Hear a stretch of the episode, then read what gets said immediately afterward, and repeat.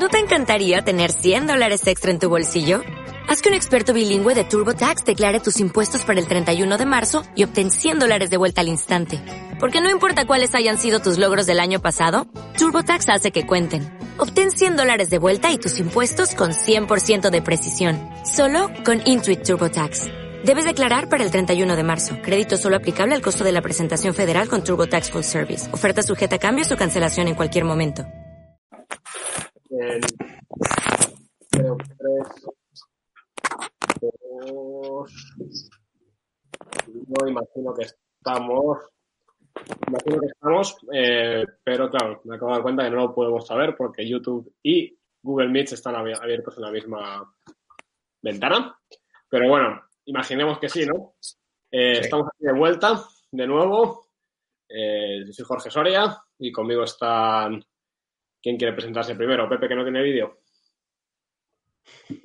¿Vídeo? ¿Se me quita la cámara? Se te quita la cámara, Pepe. Eh, ¿Ahora ya? Ah, ya. Ahora. Bien. Mi hermano Javier saludo, ignoteros. y el grandísimo Pablo Aguilar, Orlacus. alias Morlac. Y bueno, el Morlacus tema va a ser eh, corpore sano, por el famoso adagio latino de mens sana en corpore sano, que quiere decir, pues eso, un alma, alma sana en un cuerpo sano. Y vamos a hablar pues un poco del tema de deportes, dietas, ponerse en forma, etcétera, ¿no? Eh, y bueno, pues empezando ya con este tema, no sé si alguno quiere coger aquí ya directamente la batuta. Bueno, yo voy a coger un segundo el testigo para decir que una cosa no quita la otra y que aunque hablemos de corpore sano, una cervecita hay que tomarse. Que es corpore verdad. sano, pero también es mensana, ¿eh? No nos olvidemos. Salud. Así que bueno, Tenemos que retomar lo de las presentaciones de las cervezas, ¿eh? Eso Sí, nos quedó antes del verano, lo empezamos, lo estábamos haciendo y ahora ya. Y lúpulo. Yo hoy tengo una mierda de Heineken, pero, pero que sepáis que a la 1906 aquí en Galicia, sabéis que es una edición muy buena, una tostada que hay de Estrella Galicia, le han dado en, hace un mes el premio a la mejor cerveza del mundo, una feria en. México, brutal, sí, sí, sí. A ver cuánto, no sé cada cuánto se dan esos premios, no sé qué validez tiene, pero vamos, que un La apunto para la próxima. Apuntarlo, sí, sí. La próxima vez, Ignoteros, os prometo una 1906. o como se dice por allí, una 1009, ¿no? Que le llaman. Una 1009, sí. No sé por qué, tío. 1009, pero es 1906 todavía. o sea, Bueno, a lo eh. Bueno, hablando de deporte. la, mil- es la otra, 1926. 25. Esa es la Alhambra. ¿Cómo se llama? Es la Alhambra. Sí, hay, sí, hay, una, hay varias por ahí. Está bastante buena también. Bueno, yo me estoy tomando una IPA finlandesa. Además es gracioso porque no sé si se verá o si se verá al revés. Pero Pues bueno, se ve. Iisalmi Pale Ale. Iisalmi es una ciudad de Finlandia o un pueblo. Y entonces ahí tienen la, la fábrica de cerveza. Y entonces la han llamado IPA de Iisalmi en vez de Indian Pale Ale. Y la verdad es que esta está bastante bien, está, está bastante conseguida. Es una cerveza muy, muy afrutada, muy estilo IPA, pero una IPA bastante decente. De hecho, es de mis favoritas ahora mismo. Ah, qué guay, tío. Me Y Morlaco, ¿tú qué bebes? Yo la Mao maestra doble lúpulo. Yo desde que he vuelto a la patria, macho, no me despego de la Mao. Mao y Estrella de Galicia, stop. Sí, señor, tío. Pero en Barcelona se ve mucho más estrella, man. Ya, pero yo, yo soy un clásico, tío. A mí no me des esas mierdas. No te acostumbres a todo lo que se hace en Barcelona, que se hacen cosas muy raras por ahí. Bueno, a ver, eh, por, por volver al tema, chavales, ¿por qué no pensáis, o que alguien me explique, por qué en torno al... Sí, sí, nos hemos ido porque nos vamos a la... Ya, ya que estamos con la cerveza, Pepe, ya entra yo ahí. Yo Yo iba creo que a la decir cerveza una no es cosa- mala, de hecho. Yo iba a decir una cosa de eso, en concreto para el deporte. Porque hay mogollón de deportes que tienen que acabar con tomándose una cerveza. De hecho, ahí dicen que, que incluso tiene un componente deportivo, o sea, de, de recuperación energética. Vamos, que tomarte una birra es como tomarte cinco Powerades. Yo lo he escuchado, no lo sé. Me, me mola más, o sea, también se comentaban mucho los barriles de sangría después de los partidos de rugby de la Complutense. Eso también decía que, que podías bañarte en ese barril y una vez bañado, tío, eh, parecía que, no sé, como si te hubieras tomado unos polvos de esos ISOSTAR Mm. enteros y estar como nuevo, tío. Es como la poción mágica de Panoramix. Sí. Dicen eso, tío, no sé. Oye, eh, perdonad, yo hoy me voy a fumar una pipa, no es por ser un flipado, es simplemente es que me quedé sin tabaco antes de empezar esto. Y tenía tabaco de guiar, pero no papelas y tenía pipa, así que eh, me puedo ir aquí en plan sabio. Tampoco sé tabaco, pero bueno, os diré qué tal. Tú, pero Bien, esto, es- esto, suena ya muy, esto suena muy hardcore ya, ¿eh? Cualquiera que quiera vernos aquí, en plan, nada, que dicen estos pavos sobre la mente sana, el cuerpo sano, eh, salud, deporte y lo que están es viendo a cuatro tíos tomándose unas cervezas y fumando en pipa. Eso no, se está Yo os voy a contar- ya, ¿eh? Voy a contar mi testimonio para, para dar un poco de, de- de fundamentación aquí. A ver, venga, va. Yo creo que para el cuerpo sano, y va muy ligado a la mente sana, pero para el cuerpo sano hay tres pilares principales, ¿vale? Tabaco. Eh, Ahí. Y mujeres, ¿no? Parecido. Son tres pilares, el descanso, la dieta y el deporte, ¿vale? Entonces, Descanso, la dieta y el deporte. Vale, sí, Sí. bien. y, y- y si quitas cualquiera de los tres, el cuerpo se va a caer. Eh, hay, un dicho que me encanta, que lo hice mucho en Estados Unidos, ¿no? Que es abs are made in the kitchen, que los abdominales se hacen en la cocina. Mm. Y tú puedes matarte a hacer abdominales todos los días, que o comes sano o no vas a hacer ni un six-pack en tu vida. Vas a tener un single pack como un rey. Y es imposible que hagas deporte de forma efectiva si no descansas lo suficiente, entre sesiones y por la noche. Y es imposible que tengas la energía para hacer deporte si no comes bien. Y por muy bien que comas, si no te mueves, te vas a hacer una mierda. Entonces son, son tres necesarias y es el triángulo Sí, básico y perdona, Pablo, y es, impo- es imposible dormir bien si no comes y haces deporte. Exacto. También te lo digo, ¿eh? Porque para descansar, eh, vamos, yo he tenido millones de insomnios de cosas y lo notas en cuanto empiezas a hacer deporte y en cuanto jalas un poco bien, sobre todo antes de irte a dormir, pero en general, Mm. eh, te cambia la manera de dormir, macho. Es otro mundo. Y luego, en concreto, el tema del deporte, porque al final el descansar es obviamente priorizarlo, ¿no? Y, pues no quedarte hasta las 12 de la noche viendo series o, o, o fumándote porros o lo que, o lo que te dé. Pero, y comer, y ahora hablamos de comida, porque la comida es un tema un poco más complejo. Pero para mí el deporte, la clave ha sido encontrar algo con lo que fuera asequible. Porque yo llevo toda la vida sufriendo con esto, era incapaz de hacer deporte. Me proponía salir a correr, me proponía jugar al fútbol. Y hasta que no analicé el tema del deporte como, no como un pasatiempo, sino como un, como un reto, y encontré la forma de hacerlo consistentemente todos los días, eh, fui incapaz de hacerlo. Y para mí eso fue hacerlo en casa. Un programa esos de fitness casposos que te mueres, con, con tres buenorras medio en bikini y un, y un mazao que te cagas, haciendo deporte, levantando pesas en el salón, y a mí eso es lo que me funciona, y es media hora todos los días. Y yo lo que, pues- lo que he comprobado es que es mucho más fácil hacer deporte todos los días que solo ciertos días de la semana. Porque te quitas el, el- el problema de, venga, no lo hago hoy, lo hago mañana, lo hago mañana, no lo hago hoy, voy al gimnasio, no voy al gimnasio. ¿En, qué momento lo, ¿En qué momento lo haces tú?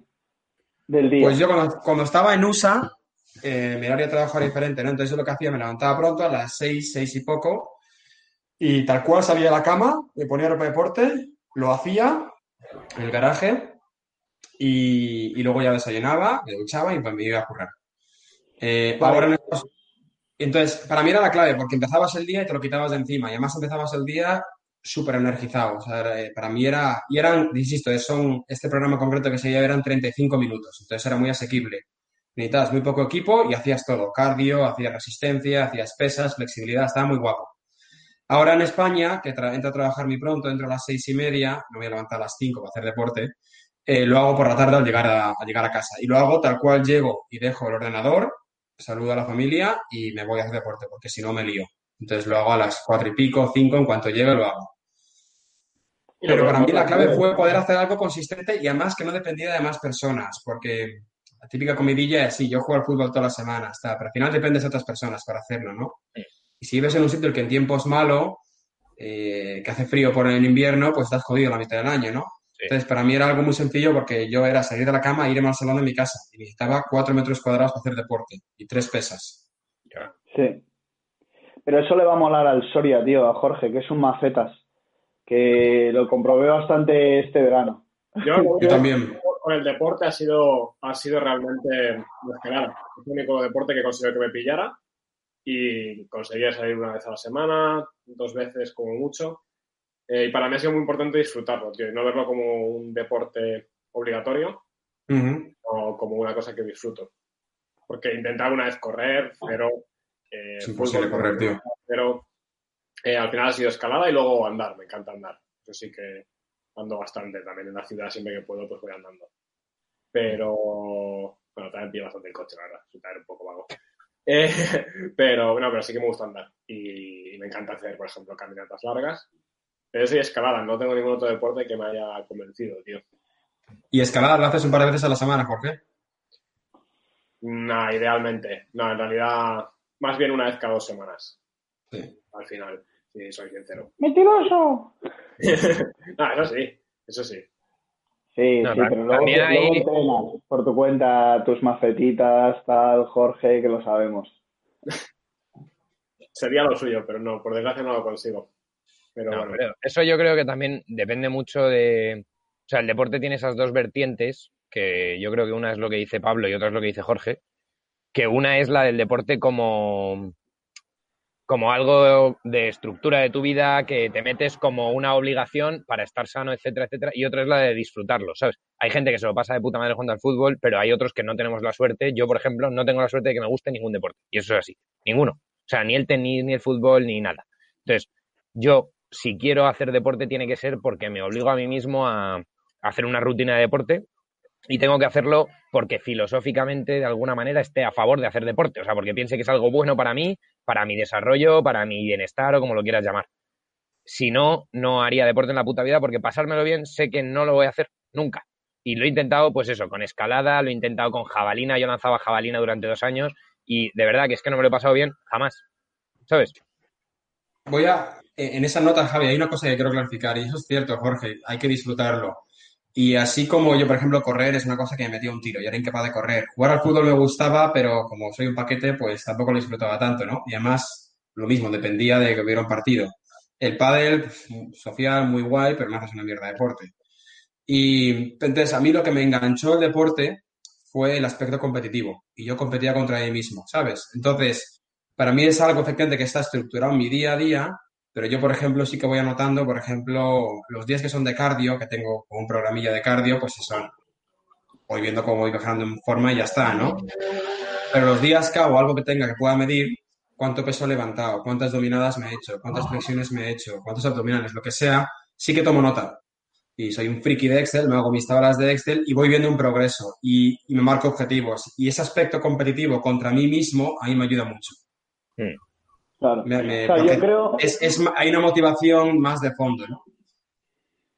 yo creo, y también por lo que me conocéis, que yo soy de una persona que, que en ese sentido, sobre el aspecto deportivo, en mi vida ha cambiado un montón. Porque he pasado de ser un tío, que Jorge lo sabe bastante bien, eh, como él, o sea, tampoco nos gustaba nada ningún deporte, o sea, no lo practicábamos ninguno, estábamos siempre en el colegio o en otros sitios, no teníamos ningún deporte ni nos preocupaba. Yo estuve así hasta los 18 años y no sé por qué empecé a poner, a hacer algo de piscina y, y después un poquito de piscina, ¿eh? entre los 19 y 20 hasta que descubrí también lo de la escalada. Entonces yo creo que al final lo de la piscina para mí fue un poco la mentalidad que ha dicho Javi. Es decir, voy a buscar eh, algo porque realmente necesito hacer deporte porque físicamente tengo que estar en forma, si no la espalda, si no el... lo- necesitas estar en forma. Entonces, pues empecé con la piscina, podía haber sido cualquier otra cosa. Fue un verano, había una piscina y me metí en la piscina. Ah, pues genial. Pero luego empecé a descubrir que te sientes mejor, efectivamente, cuando lo haces. Pero no lo encontraba el punto de superarme, más allá del, de la satisfacción que te da el cumplir una rutina. No sé si eso a lo mejor, Pablo, lo compartes. Es que Pero es aburrida, ¿no? la piscina es aburrida, pero, pero, pero bueno, yo ahora, ahora mismo sigo haciendo piscina, me pongo unos cascos de estos de agua y voy escuchando música. Y eso te renta bastante. Pero lo he hecho durante mucho tiempo sin música, ¿eh? Ahora hago piscina corro, hago un poquito de entrenamiento funcional de vez en cuando, tipo, no CrossFit, porque CrossFit ya es para muy mazaos, pero lo hago. Hago escalada, juego al pádel, me encantan las pateadas. O sea, ahora mismo he pasado a practicar un montón de deportes. Y es más, como mi filosofía de vida, el deporte lo tengo súper eh, metido en mi vida y me parece como sí. sí, de las mejores cosas que tenemos que hacer. O sea, cualquier persona, además a mí, para mi mente y para mi manera de ser, me ayuda un montonazo. Pero es, la clave ha sido para mí encontrar en el deporte aquello que más me satisfaga. Hay deportes que potencian la competición, hay deportes que potencian el juego, hay deportes que potencian el trabajo en equipo. Hay deportes como la escalada que potencian la superación, porque en el fondo es eso, es una superación diferente al, al, bueno, quizá más parecido al ciclismo en ese sentido, ¿no? o a entrenar una maratón, pero Parecido a lo que decía Pablo, entiendo cada día a ti mismo, ¿no? Porque al final compites contigo en, claro. Y un día te haces más largo, lo haces más rápido o lo que sea, ¿sabes? En ese sentido, yo creo también que es importante a la hora de hacer deporte la, la, variedad, ¿no? O sea, que no sea una sola cosa que haces todos los días, porque eso yo creo que te acabas quemando. Pues como dices tú, Pepe, ¿no? Que tienes 50 tipos de deporte, el pádel, que si la escalada, que si la natación, que si tal. Yo igual, yo tengo el programa este que Monillo en concreto son como 25 vídeos de media hora. Entonces yo elijo que hago cada día. Un día es más cardio, otro día es más resistencia, otro día es más... A mí, el yoga, tío. Lo que será de mí, tío. Pero yo me puse a hacer yoga y flipas en colores que sudas, tío. Es acojonante. Sí, Bueno, a mí lo que si podéis, es eh, saco de boxeo. Eso es la polla. Yo eso lo quería hacer, pero eh, para irme al espacio yo lo había oído varias veces que en las peleas y tal, al final es muy importante quién tiene más aguante, que es lo que ves en las peleas, por ejemplo, de boxeo, no sé, boxeo, kickboxing o cosas de estas, o cómo se llama este, el Mixed Martial Arts, que está guapísimo, es un eh, bueno, básicamente ves que después de cinco minutos en realidad están que ya casi ni se pegan, ¿sabes? Yo a mí sí me, eso me sorprendió, en plan, comparado con una peli de Rocky o algo así, de ahí estos tíos son unos mágicas. Es que te a dar un saco de boxeo y te das cuenta que a los tres minutos estás reventado, estás sudando como un pollo. Y, y, eso, mira, niños, para los que os peleéis en la calle, pues una buena forma de ganar una pelea es deja que se canse, que falle unos cuantos puños, eh, esquiva sin cansarte tú y en un minuto le empiezas a zumbar y verás cómo, cómo se va a caer feliz. Uno, de mis, uno, de mis, vídeos es eso, es, es marcial, eh, artes marciales y te destrozas, tío. Te destrozas. O sea, todo, todo lo que incluya bajar, agacharte, levantarte, utilizar el torso, el corazón se te acelera a 200%, macho. Sí. sí, yo es el único deporte que he practicado últimamente, o sea, antes, hace un año me apunté a fitboxing que le llaman, que es solo saco, o sea, no te pegas con nadie ni haces esquive ni nada, pero es todo contra el saco y son 45 minutos y es una especie de crossfit, pero con boxeo. Entonces, lo que haces es eh, rounds de dos minutos metiéndole al saco, obviamente con una coreografía que te dan ellos en plan, pues izquierda, derecha, gancho, lateral, lo que quieras, y luego otros dos minutos de funcional, digamos, o sea, pues de flexiones abdominales, correr, etcétera, y otra vez al saco. Y os juro que eran los 45 minutos que más putas las he pasado en mi vida entera. O sea, la primera vez, y esto lo cuento así que no nos escucha mucha gente, me desmayé. O sea, me desmayé. A los 15 minutos tú me puse blanco, pum, al suelo. Me tuvieron que traer una Coca-Cola del rollo. Y luego. con la dieta. Claro. después de un año haciéndolo, que empecé, pues eso, justo hace dos y cuando, justo hace uno, que fue cuando me casé y tal, que en el fondo lo hice para eso, para ponerme bien para la boda.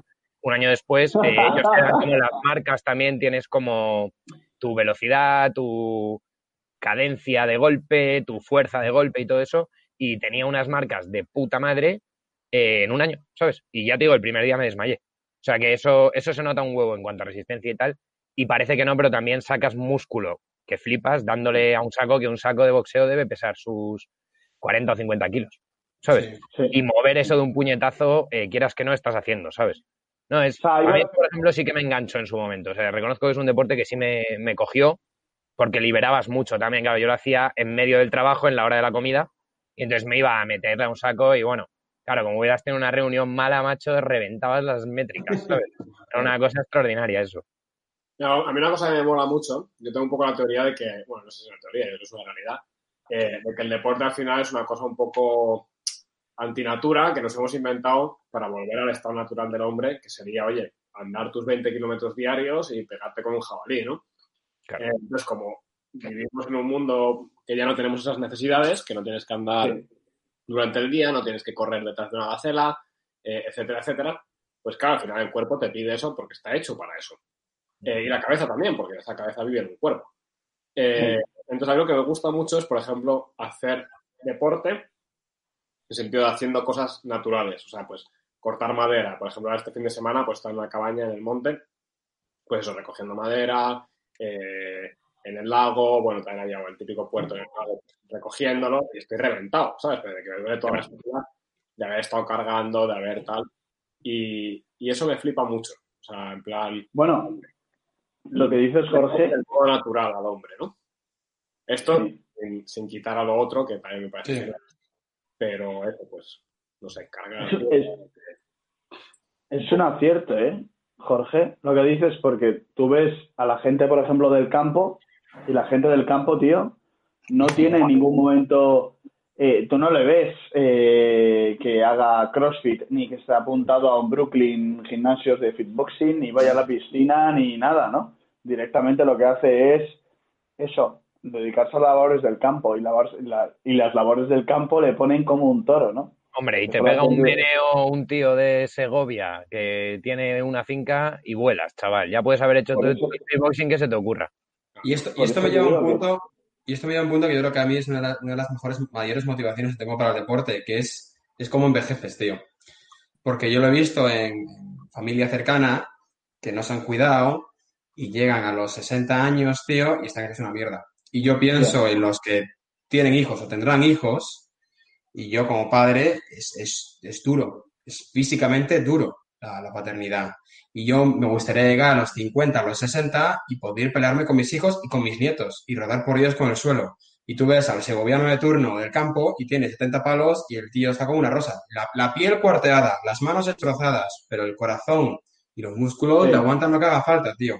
Y a mí es una motivación muy grande, no, no el tanto ver los pectorales que tienes ahora o el six-pack que tienes o que no tienes, sino el saber que dentro de, de 20 palos o de 30 palos sigues aguantando ciertas cosas Sí. retrajas el envejecimiento muscular, digamos, ¿no? Y para mí es súper importante también, la salud que tengas dentro de 20, 30 años si consigues un hábito en que incorporas el deporte en tu vida diaria. Sí. Sí. Y, y con esto que estabas diciendo ahora de lo de, de que ha habido gente que antes no hacía tanto deporte y ahora nosotros sí, lo- y se nota, ¿no? Entonces la gente, a lo mejor veo mis padres, veo gente que mm, ha pasado una etapa de la sociedad, al menos en España, no sé en otros países, en la que no había una cultura tan arraigada del deporte y que, es, y que pueden haber envejecido mucho más y ahora mismo hay una cultura brutal, pero es que tienes medios, tanto privados como públicos, para hacer deporte.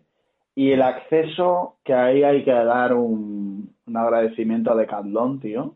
Ya ves Porque tú. Decathlon ha acercado el mundo de los deportes a, las, a la masa, a la clase media, como el corte inglés, el saber vestir a la peña, ¿no? O sea, eso es así. O sea, si no fuera sido por Decathlon, yo no practicaría la escalada.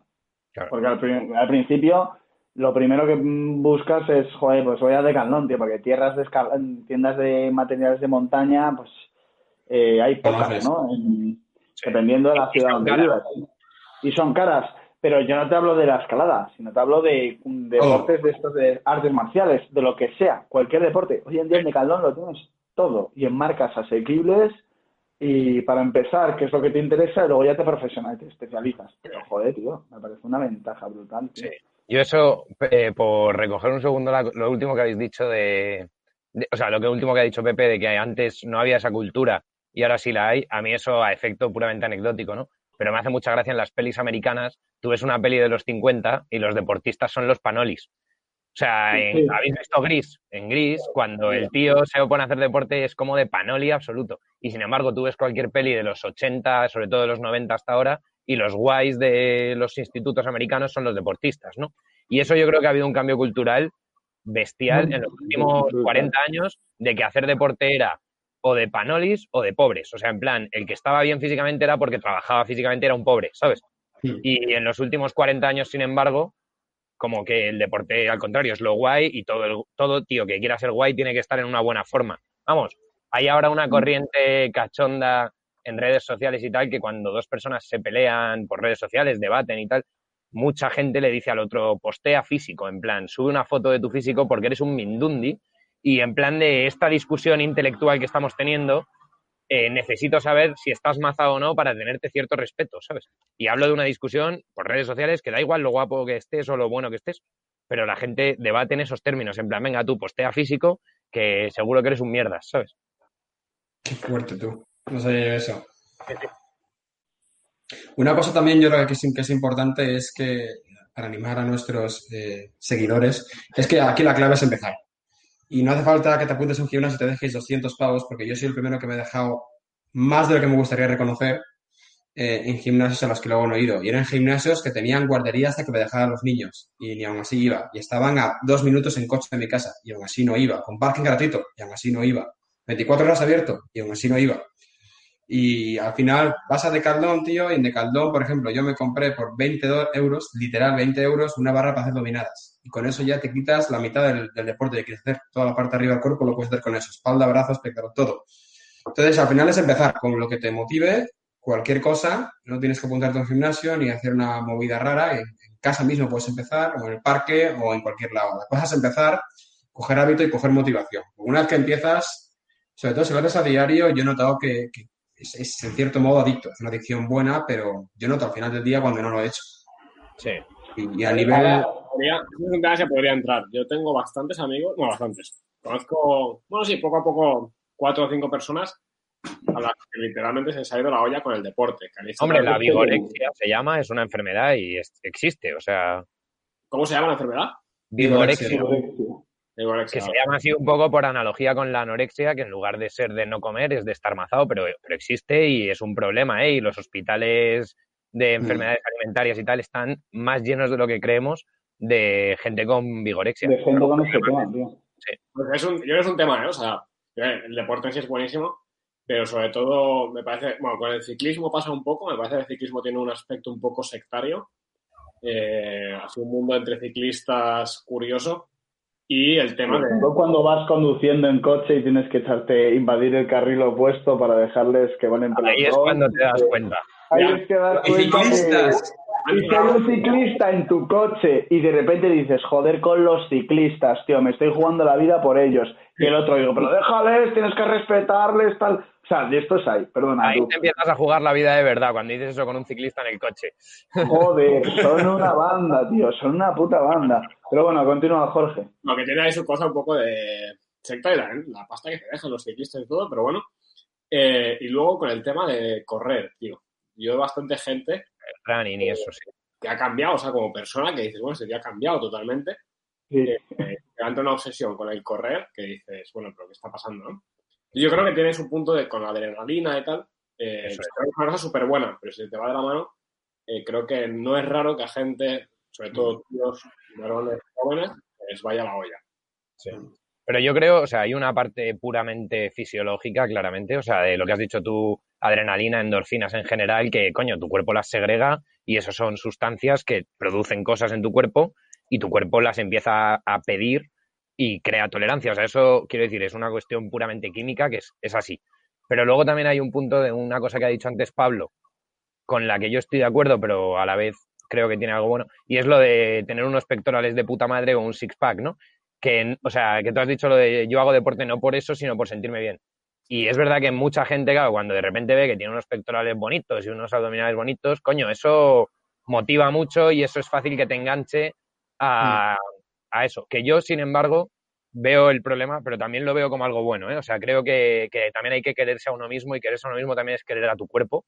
Y no hay mm. nada más desagradable que no querer el cuerpo en el que vives, tío. O sea, a mí eso me parece una sensación muy jodida. Yo hubo una época que me puse gordete, estaba así gordete, y os juro que no me gustaba, no me gustaba verme.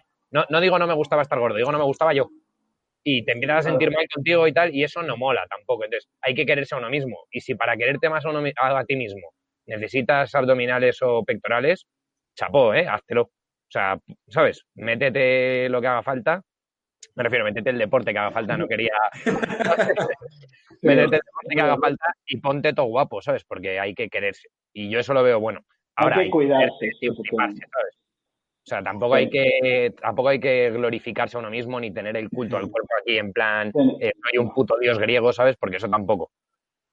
Sí, luego yo creo que hay que quererse, pero también hay que quererse si, si lo que tienes es querible. Vamos, la moda que está apareciendo de, de que no se puede criticar a los gordos o a las gordas. No, Eh, no, por eso. Es que hay que quererse, me refiero, hay que ponerse para quererse. Claro, yo dices, oye, todos Claro. los no, pero hay cosas que no son sanas, ¿sabes? Si tú Sí.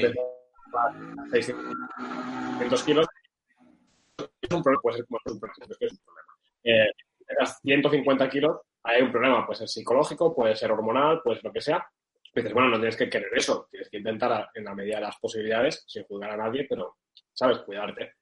Eh, No, no, eso está claro. O sea, no, para mí el punto es ese, ¿eh? Es, Si es psiquiátrico, pues la ayuda psiquiátrica que necesites. Pero eso es como decir, oye, pues yo soy cojo y me quiero como cojo. Pues sí, genial. Pero coño, si puedes elegir tener una pierna, pues coño, ponte una pierna, ¿sabes? Eh, Sí. Sí. eso es. Sí, y luego, Oye, otra cosa, perdón, perdón, Pepe. eh, por Sí. tal, hay que quererse y hay que, esto los que tenemos mujer, eh, lo sabemos también, hay que quererse y hay que facilitar que te quieran, ¿eh? O sea, hay que, hay que presentarle a tu mujer un cuerpo que quiera amar, y me refiero a amar en el sentido bíblico. Eh, hay que permitirle, hay que ponerle ¿Cómo se fácil llama conocer en el sentido bíblico, ¿sabes? Conocer. Ah, vale, vale, vale, vale. vale. Me refiero que, en sentido bíblico, no, no Como, lo como en. Avatar, en Avatar que dicen I know you. que hay que ponerle fácil querer follar contigo, Ah, vale, vale, vale, vale, vale. O vale. sea, que hay que ponerse fácil eh, y que, que tú también te debes, No sobre ¿no? todo eso, los que tenemos pareja, esposa, llámalo como quieras, eh, hay que ponerles fácil querer meterse en la cama contigo, tío, y ser alguien atractivo, interesante para tener una relación física, ¿sabes? Sí.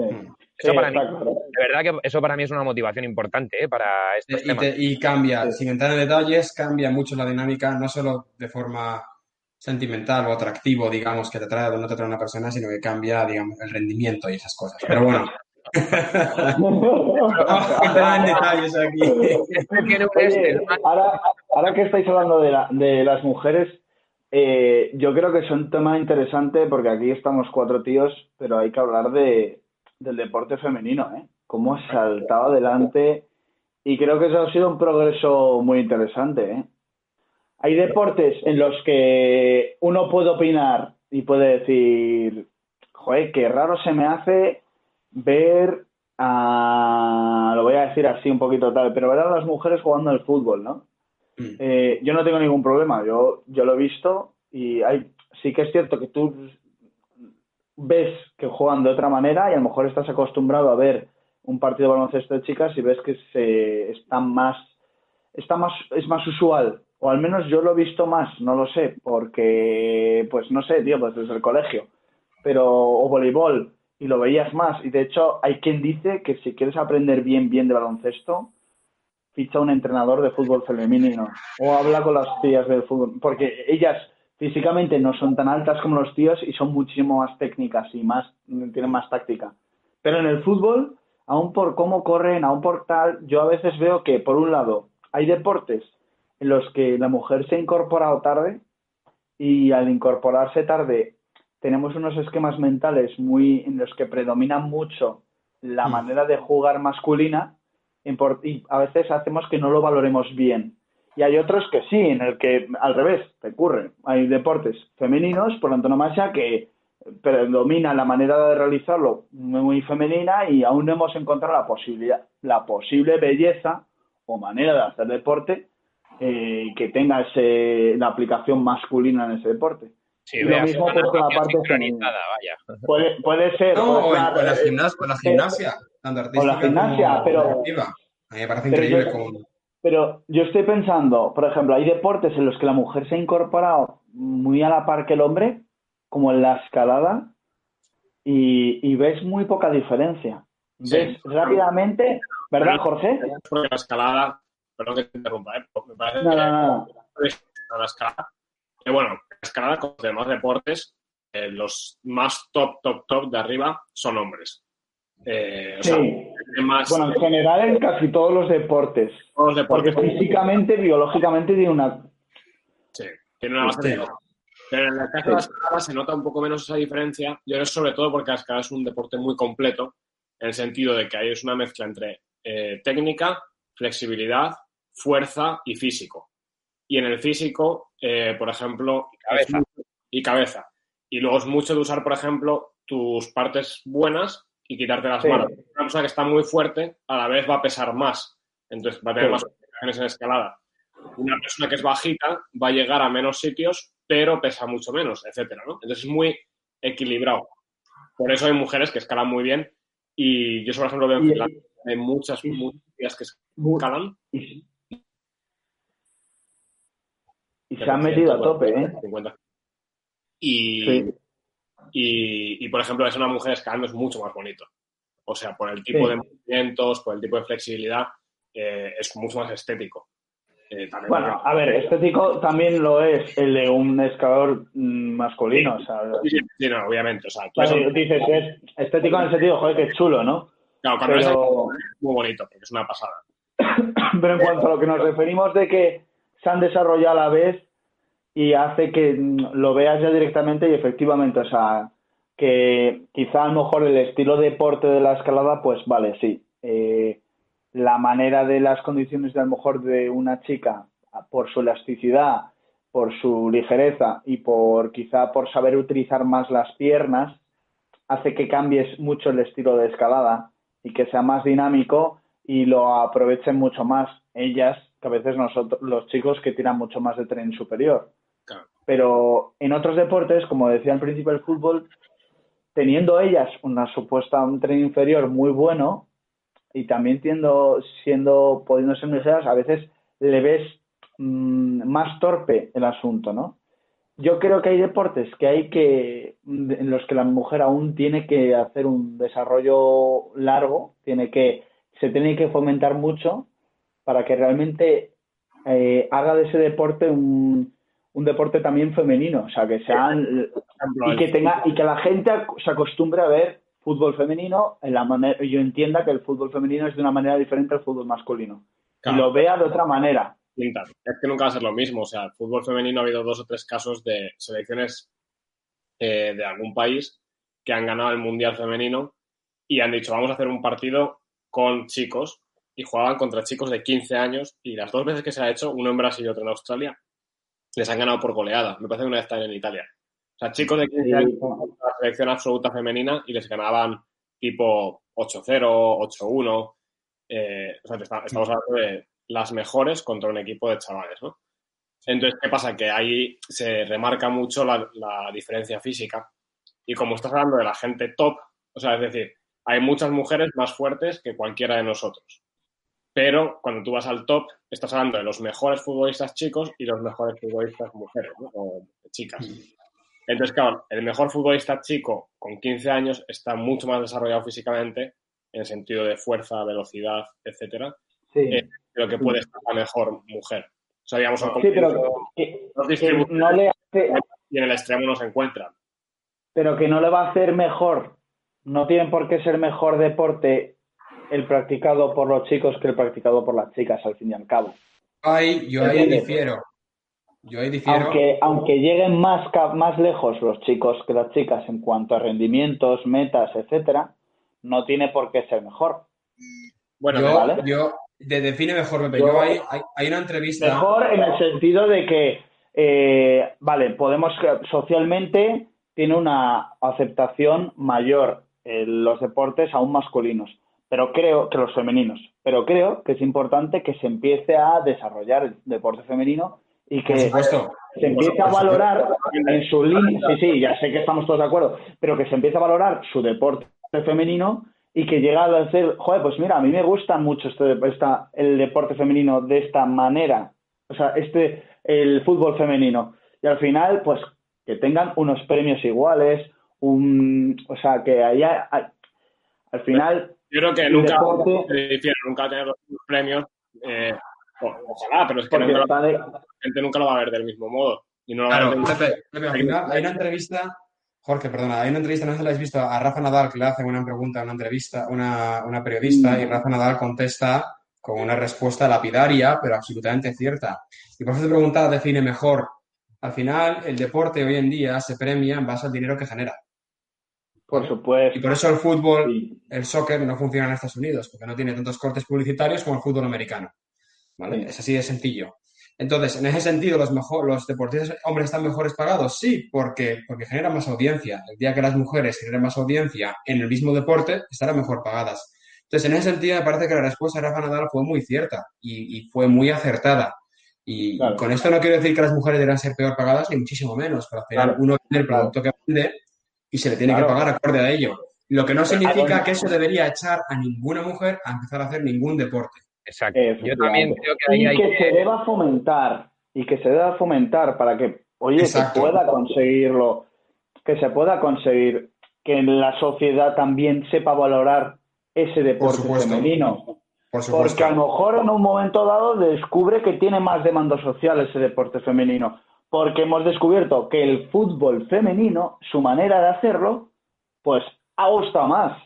Claro, No, simplemente que al, hacerlo socialmente menor, entendido- aunque el rendimiento, las metas del fútbol masculino estamos acostumbrados a que llegue más lejos, pero a lo mejor el fútbol femenino, si lo vas sembrando y lo vas cultivando, llega de otra manera lejos a otras, a otras formas que no llega al masculino y que al final nos acostumbramos, lo vemos, gusta y ostras, ostras, ostras y al final acaba siendo la liga femenina la primera y más televisada.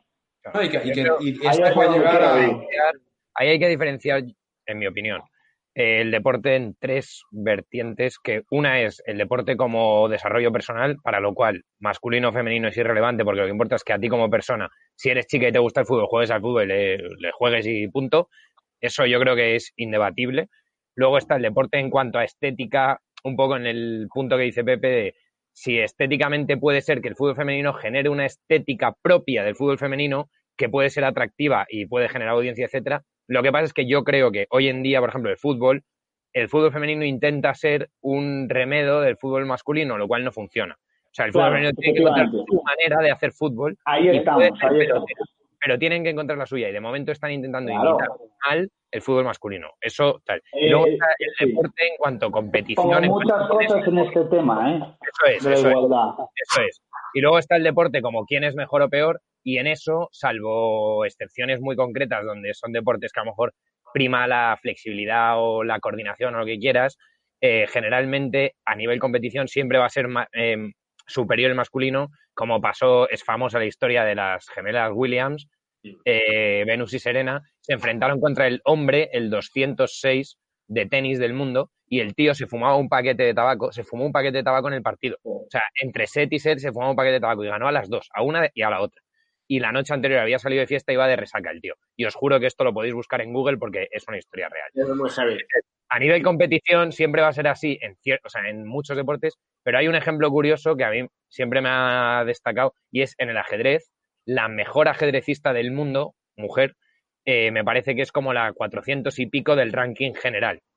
¿Por qué? Porque generalmente a nivel competición las mujeres no están dispuestas a sacrificar determinadas cosas que requiere llegar a un nivel de competición tan alto. Entonces, el ajedrez daría igual, eh, teóricamente, que seas hombre o mujer porque no es nada físico. Y sin embargo es un deporte donde ves que la mejor mujer es la 400 y pico del mundo. ¿Por qué? Porque generalmente para ser un ajedrecista del carajo necesitas echarle unas 15 horas al día al ajedrez y a nada más. Y pocas mujeres quieren competir a ese nivel. O sea, eso también es una cuestión de gustos, de cuánta gente está dispuesta a hacerlo. Entonces, yo creo que a nivel competición, primero por unas cuestiones físicas y luego, como demuestra el ajedrez, por una cuestión de elecciones personales, es jodido que una tía esté tan zumbada como puede estar Karpov, ¿sabes? O sea, porque eso requiere un nivel de zumbadismo que es muy masculino, de Sí. obsesión, de, ¿sabes? Otro ejemplo en la misma línea es un poco, por ejemplo, la Fórmula 1. Eh, para muchas cosas se podría pensar que en Fórmula 1 una mujer tendría una ventaja, ya que de media tienes un peso más o menos unos 10 kilos por debajo de un hombre, etcétera, ¿no? Eh, pero pasa un poco lo mismo, que el nivel de reflejos y el nivel de concentración es, es distinto y de hecho, pues me parece que, si no me equivoco, la Fórmula 1 de hecho no está separada entre hombres y mujeres, simplemente es que no hay ninguna mujer que haya llegado al- a, entrar Creo en que Fórmula sí. 1 Creo pero que que no hay sí. nada que impida a una mujer entrar. Me parece que en el fútbol, de hecho, es igual, ¿eh? No hay nada que impida a una mujer jugar en el Real Madrid o en el Barça. Sí, yo, yo creo que sí, ¿eh? que eso está, Sí, está el fútbol sí que es masculino y femenino, ¿eh? Me parece que, me parece que el fútbol femenino, donde solamente pueden entrar mujeres, pero si no me equivoco, en el fútbol masculino podría en teoría entrar una mujer. Eh, Mm, si no es en el fútbol, No. en el hockey creo que también es así. Que en hockey podría entrar y de hecho una vez entró una, pero duró tres telediarios. Eh, me parece, ¿eh? pero vamos, eh, independientemente, eh, en Fórmula 1 me pa- estoy casi seguro de que. No, volviendo, al, volviendo al tema original, aquí al final yo creo que lo que al punto que sacabas tú, Pepe, es que, eh, que, las, que- esto no es una cosa de entre hombres y mujeres. Y si nos hablamos de competición y hablamos de, de- de- de vivir de esa competición, ¿no? Hacer algo profesional, cambia un poco la discusión, ¿no? Pero a la hora de, un, un buen corpore, la clave aquí es que hagas lo que te guste y que busques algo con lo que seas feliz, con lo que seas consistente y con lo que te veas bien te paguen o no te paguen por ello. Exacto. Sí, por supuesto. Yo creo que también un tema interesante con el deporte profesional va a ser qué va a pasar ahora con todo el mundo de, de los transexuales. Ya. Que creo que ahí es, por ejemplo, un, un punto en el que mucha gente está encontrando su límite. Decir, mira, yo respeto todo, pero no me parece bien que, no sé, una persona que ha sido hombre y de repente mujer entre a pues, hacer boxeo femenino. Porque es que te cargas todos los récords mundiales. O salto de altura, salto de longitud, lanzamiento de peso, etcétera. Eh, y creo que es un tema bastante complicado. O sea, creo que es un tema Es un tema interesante ese, sí. La- cómo la ideología de género va, va a chocar contra la ideología, o sea, contra la biología y la... y contra el feminismo, porque al final lo decía un hombre en Twitter y me hacía gracia, he pasado un poco, pero decía, eh, vamos a demostrar a las mujeres que hasta el ser mujeres somos mejores que ellas. Entonces, Perdona, como tiene que ir, Jorge, perdona. Sí, Ah. eh, señores, ¿me escucháis? Sí. Sí, sí. Es que tengo que dejaros, ¿vale? Tengo Bueno, que abandonar la sala. ha sido un placer. ¿Eh? Ha sido un placer, como siempre. Ha sido un placer, ¿vale? Continuar, continuar, vosotros continuar, pero tengo que dejar la sala. Venga, un abrazo, Saludos, Pepe. notos. Un abrazo. Pepe. Perdonad el corte, ¿eh? Yo No, no. eso, eso que comentabas, Jorge, de hecho, hay una corriente dentro del feminismo que se les llama eh, TERF. Ella, vamos, ellas se llaman a sí mismos RADFEM normalmente, pero se les, despectivamente se les llama TERF, que es un feminismo excluyente del- de la transexualidad, precisamente por eso, ¿no? Porque consideran que, que el llegar al punto de aceptar la transexualidad como una manera de ser mujer eh, es ofensivo hacia las mujeres porque, por ejemplo, eso, podrían entrar transexuales en deportes y, y echar a las mujeres prácticamente de ese deporte, o sea, podrían copar ese deporte totalmente, quitándole a las mujeres sus espacios, entre comillas, o sus, bueno, su desarrollo al fin y al cabo en esos puntos, ¿no? Y eso, entonces- eso es un debate muy abierto, ¿eh? Muy jodido. entras en, aguas, entras en aguas arenosas cuando ves el caso, por ejemplo, de esta chica, creo que era japonesa, que hacía alterofilia, que se empezó a meter testosterona, inyectarse hormonas de testosterona y ganó el campeonato mundial por mucho margen y creo que le quitaron el premio al final porque le hicieron un test de hormonas y aunque había nacido mujer y en ningún momento fue tra- o sea, se sometió a ninguna operación, la tía tenía un 51% de hormonas de testosterona del hombre versus los estrógenos de la mujer. Y porque la tía, a base de tratamientos hormonales desde muy pequeña, se había ido machizando, digamos, se había ido convirtiendo en hombre poco a poco. Y le acabaron quitando el premio porque no justificaba que fuera mujer desde un punto de vista hormonal, creo. Sí, desde el punto de vista. Eh, uy, se me la palabra. Eh, ¿Cómo se llama? La testosterona es una hormona. Así, hormonal. que Sí. Perdona. Pero eso es- hay, un, hay un tema que hemos dejado aquí que está, está muy relacionado con la ingesta que yo creo que es importante tener en cuenta. Y además, eh, yo creo que es un tema especialmente importante en la sociedad en la que vivimos hoy en día. Hemos hablado mucho del deporte, hemos mencionado un poco el descanso, pero de la dieta hemos hablado poquísimo. Sí, Estamos ya un poquito overtime, pero es un aspecto fundamental. Y eso sí que está al alcance de absolutamente todo el mundo.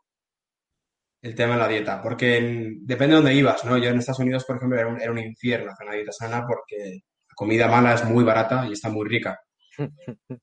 Pero la dieta mediterránea que tiene tanta fama, por ejemplo, ¿eh? en 10 días nos dimos cuenta de lo mismo, tío. En 10 días en Nueva York yo echaba de menos una fruta, tío. Ya, es que es, es así, es así, o la verdura. O el, o el buen pescado. En Nueva York justo buen pescado sí que hay, pero en Indiana buen pescado no había. O no había un precio asequible, al menos. Pero mm, la dieta mediterránea, por ejemplo, que tanta buena fama tiene, también tiene sus riesgos. Porque al final yo creo que hay una cosa que es súper importante que mucha gente no conoce, que es al final conocer los macronutrientes. Y saber que hay proteínas, carbohidratos y grasas. y saber que no puedes eliminar ninguno de los tres y cuál es la proporción con la que tienes que comer cualquiera de los tres. Y esto no está mal siempre y cuando lo mantengas a la proporción. Entonces, al final, esos son carbohidratos. Si sabes cuándo comer carbohidratos, pues bendito sea Dios. Sí. O sea, hablando de los macronutrientes, es interesante, no sé si habéis oído hablar de la dieta carnívora, que es comer Sí. solo y exclusivamente carne, únicamente. Y me parece que de hecho, por ejemplo, este Jordan Peterson, que es conocido, eh, está haciendo dieta carnívora y su hija lleva haciéndolo como dos o tres años. Eh, y es interesante, o sea, que se ve que puedes sobrevivir y, de hecho, tener una dieta bastante equilibrada solo con carne. Lo que pasa es que necesitas que tenga bastantes grasas. Porque Claro. el cuerpo tiene bastantes grasas, carbohidratos, carbohidratos en grasas. Sí. De hecho, es lo típico. Tú te cebas azúcar y luego lo que te sale es grasa, porque el cuerpo te la, te la almacena para el futuro, ¿no? Eh, pero es básicamente una dieta que es solo proteína y grasas. eh, y lo único que acabas generando es un poco de deficiencia de vitamina C, me parece. Porque, claro, no tomas frutas, no tomas ningún tipo de verduras. eh, pero parece que el cuerpo se, re- se autorregula y que, de hecho, es una dieta que funciona. Pero eso, o La- sea, yo lo entiendo, pero ¿cuál es el. eh, iba a decirlo en inglés, ¿cuál es el punto, no? Eh, ¿Cuál es el sentido de hacer una dieta carnívora? Quiero decir, porque yo entendería si vives en Alaska y solo tienes ciervos, eh, ok, pero ¿para qué cojones en el mundo de hoy en día vas a hacer eso sabiendo que puedes hacer una dieta más variada? O sea, también yo con el Sí. punto de las dietas lo digo un poco a punto crítico, o sea, lo, lo estoy haciendo a posta un poco crítico, porque con el tema de las dietas yo he escuchado ya de todo, eh, la dieta de, desde el cucurucho hasta la que te puedas imaginar. Entonces, eh, y todo el mundo tiene la dieta milagrosa que a mí me hincha los cojones. O sea, ¿por qué solo voy a comer carne si puedo comer carne y pasta? O Yo estoy- carne, pasta y verduras. Me parece una- un, un poco notas. Me parece que la de la, la dieta carnívora la idea es un poco gente con muchas alergias. Alergias a, por ejemplo, nueces, alergia, eh, ¿cómo se llama? Eh, celiaquía. Mira, la fructosa, etcétera, vale, te lo compro, ok. Al final dices, mira, tío, tiro de bacon, eh, bacon por las mañanas, huevo por la tarde y me ceno un filete de, ternera y, y sabes que eso nada te va a dar una reacción alérgica. Vale, eso, o sea, lo puedo comprar por eso, pero, pero también, no sé, yo creo que también hay como una especie de, de Sí. burbuja, ¿no? De las dietas. Hay un, un poco de burbuja, entonces todo va de hacer una dieta que tenga un bonito nombre y que tenga unas condiciones eh, suficientemente, no sé cómo llamarlo, como estrambóticas para hacerle buen marketing. Entonces, eso, no, la dieta de solo carne o la dieta de puro hidratos. Entonces, una dieta que es la dieta de carbónica y no sé qué. Y todo va como de hacer una dieta que se venda bien, porque en el fondo yo creo que mucho de eso va de vender la dieta, ¿sabes? No de hacerla. Claro. Son dietas al final de hazme caso, me parece. ¿eh? Claro, eso es, eso es, Que es, estoy haciendo una dieta para que me hagas caso. Entonces, eso es. eh, Entonces, no sé, como yo soy Claro. eh, no sé cuántos. yo creo que al final una dieta óptima es un poco lo que ha dicho Pablo, conocer también en función del tipo de vida que llevas, del deporte que hagas, de las necesidades de tu cuerpo, conocer qué proporción de cada, ¿cómo le has llamado tú? Eh, macronutrientes, Macronutrientes, sí. qué proporción de macronutrientes debes aportar a tu cuerpo, porque son los que gasta, y, y hacerte una dieta con eso sin llegar a soluciones mágicas, ¿sabes? Y además es, es muy importante aquí que mucha gente se obsesiona con contar calorías. Y yo creo que es lo peor que puedes hacer, porque las calorías de por sí no te dicen nada. Lo más importante es contar macronutrientes. Si te pagas 300 calorías, si están bien equilibradas, no importa tanto. Aquí lo importante es que no sean solo calorías de azúcares, que no sean calorías de grasas o calorías de proteína. Y eso es lo que la gente no sabe. Y contar calorías no está, contar calorías al final es un huerto y contar macronutrientes es más huerto aún porque tienes que controlar tres parámetros, no solo uno. Pero una vez que coges el ritmo y te das cuenta de más o menos cómo tienes que balancear tu dieta, es relativamente fácil mantenerlo. Y sobre todo en un país como España, que las opciones en los supermercados, primero que son muy baratas y luego son súper variadas con alimentos frescos en cualquiera de los grupos. Sí. Pero es un tema delicado este, porque muy poca gente sabe, las- sabe leer las etiquetas y es un problema en Estados Unidos, por ejemplo, lo de las sodas, lo de las bebidas bicarbonatadas, ¿no? Como que es puro azúcar. Y tú ves las calorías, igual tampoco son tan altas, pero es que al final lo único que comes es azúcar. Solo comes azúcar. ¿Y tu cuerpo qué es lo que hace? Toda grasa extra que te metas la guarda para energía de futuro, porque el azúcar es lo que utiliza para tener día a día a día. Acabas con una puta bolota. Claro, Precisamente ¿por qué? Porque solo comes azúcar. luego lo conviertes en grasa. Eso no es antes que te guarde. De hecho, es curioso, pero la grasa tiene muy mala fama, pero eso en realidad eso es- está bastante estudiado. Fueron unos estudios que hicieron en Sí. Estados Unidos y toda la industria del azúcar y tal pagó esos estudios para que no dijeran que el azúcar es mala, sino que son las grasas. Eh, pero de hecho las grasas el cuerpo regula mucho mejor si tú te metes grasas de más de lo que necesitas. Sí. las- por eso cuando tomas mucha grasa te da diarrea en general. Y, y la caca flota. Y la Eso es- ha visto, tío. O sea.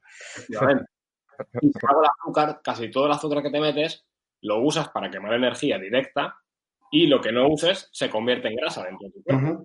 Entonces, en realidad, si uno quiere hacer una buena dieta, lo mejor es eh, incrementar el número de grasas e incrementar el número de proteínas, sobre todo de proteínas para adelgazar, me refiero. Sí. Eh, y reducir, pues eso, cervezas, bebidas. eh, No, y que luego, y luego cuando te pones a leer etiquetas te das cuenta de que todo tiene hidratos de carbono. O sea, la leche misma tiene hidratos de carbono, tiene muchísimo azúcar la leche misma. Eh, cualquier cosa que te comes el día a día, menos los frutos secos y la carne, tiene hidratos de carbono. Entonces es difícil mantener una dieta con un contenido de hidratos de carbono aceptable.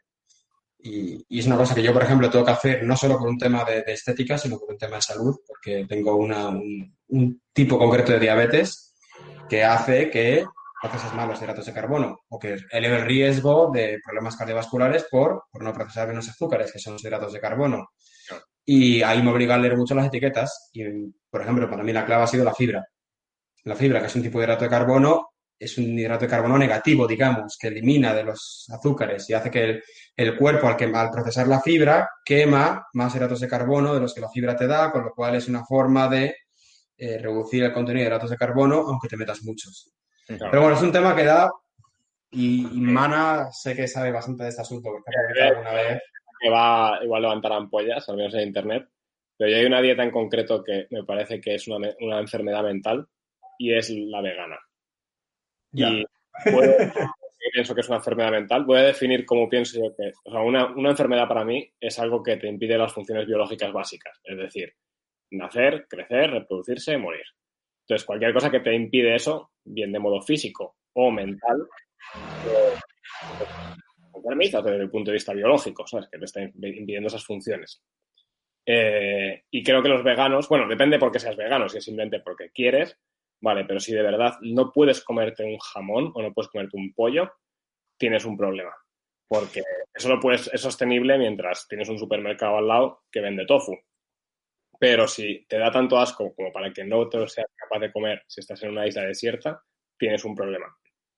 También, obviamente, pues eh, sería lo mismo aplicable, yo que sé, a una dieta carnívora, pero no creo que luego nadie que esté haciendo dieta carnívora tenga problema en comerse una lechuga si le hace falta. no, el tema es que el veganismo es filosófico, no es una Mm. cuestión de ética, ¿sabes?